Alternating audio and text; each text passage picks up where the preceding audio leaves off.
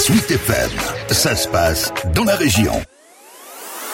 L'unique TGV normand va-t-il disparaître À compter d'aujourd'hui, les horaires de la ligne Le Havre-Rouen-Marseille changent en faisant partir le train de Normandie l'après-midi au lieu du matin et inversement dans l'autre sens. La SNCF estime vouloir attirer davantage de voyageurs et rendre plus attractive cette liaison.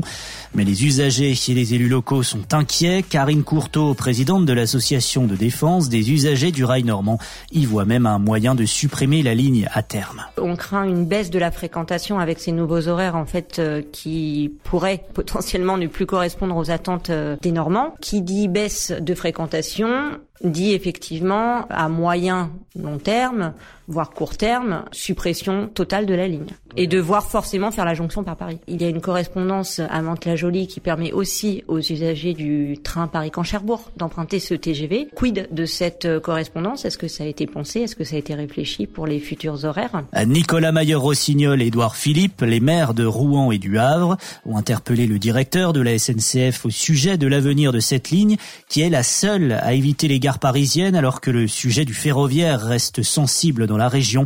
Nicolas Maillard-Rossignol. C'est notre premier handicap. Je dis pas que rien n'a été fait, hein, mais clairement aujourd'hui, si on doit mettre de l'argent public de l'État, plutôt que des routes ou je ne sais quoi, le premier sujet c'est le train, de manière très claire. La ligne nouvelle Paris-Normandie, elle n'avance pas suffisamment. La gare à Rouen, elle n'avance pas suffisamment. Je rappelle que tout ça, c'est sous maîtrise d'ouvrage de qui? De l'État et éventuellement des régions. C'est la priorité. Et puis en plus, tout le monde voit bien l'intérêt au niveau écologique aussi. En ce moment, on met en place des mesures, les zones à faible émission, on demande aux gens de changer de véhicule, qui peuvent plus circuler avec des véhicules polluants, etc.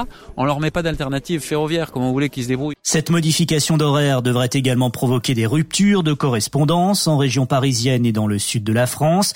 Mais les défenseurs de la ligne n'ont pas dit leur dernier mot. Ils comptent bien se battre pour que la SNCF revienne en arrière. Karine Courteau. On a essayé effectivement de réveiller un petit peu tout le monde, on va dire ça comme ça, que ce soit les élus qui n'étaient pas au courant. Ce qu'on espère, c'est que euh, ces horaires ne seront que euh, temporaires, en tout cas sur un an ou deux, et on espère pouvoir potentiellement revenir à des horaires euh, initiaux dans quelques années. On sait très bien qu'un service annuel, ça se travaille sur à l'avance. Une autre ligne au départ de Rouen permettait de rejoindre Strasbourg tout en évitant Paris. Elle a finalement été supprimée il y a quelques années.